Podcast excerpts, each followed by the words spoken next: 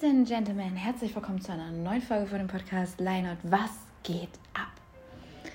Ich war letztens bei Rewe und habe mir gedacht, es ist Zeit für Schmorgurken. Allerdings habe ich absolut keine Ahnung, wie man das zubereitet. Also ist jetzt Zeit für Schmorgurkenaufklärung, besser bekannt als Cucumis sativus. Fun Fact: Dieses indische Gemüse wird Sikkim genannt. Yeah, beginnen wir einfach mal mit dem Wichtigen. Das, was für mich wichtig war. Schmorgurken werden immer von der Blüte zum Stiel geschält, damit die Bitterstoffe nicht über die Gurke verteilt werden.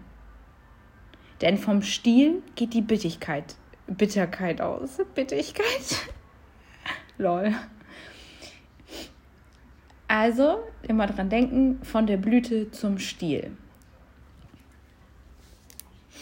Was ist drin? Was ist dran?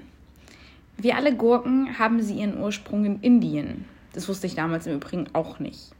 Bereits vor 4000 Jahren wurden sie dort kultiviert. Das feste Fruchtfleisch der Schmorgurken ist weder wässrig noch zerfällt es. Dafür muss man kalorienarme Gemüse aber immer geschält genießen und ist übrigens im rohen Zustand als Schmorgurke ungenießbar.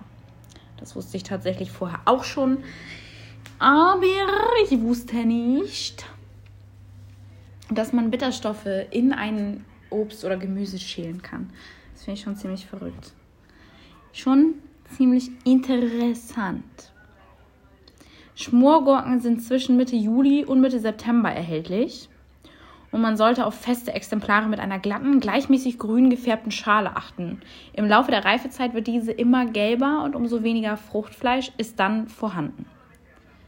Schmorgurken halten sich circa eine Woche, aber sie sind kälteempfindlich, also besser nicht ins Gemüsefach. Am besten bereitet man das im Ofen äh, wie zum Beispiel gefüllte Süßkartoffeln zu. Das Rezept packe ich euch in die Beschreibung. Ansonsten war es das wieder von mir mit dem Food Fact. Ich wünsche euch eine wunderschöne, angenehme Woche. Bleibt erfolgreich, stay healthy and stay tuned. Euer. Rawr.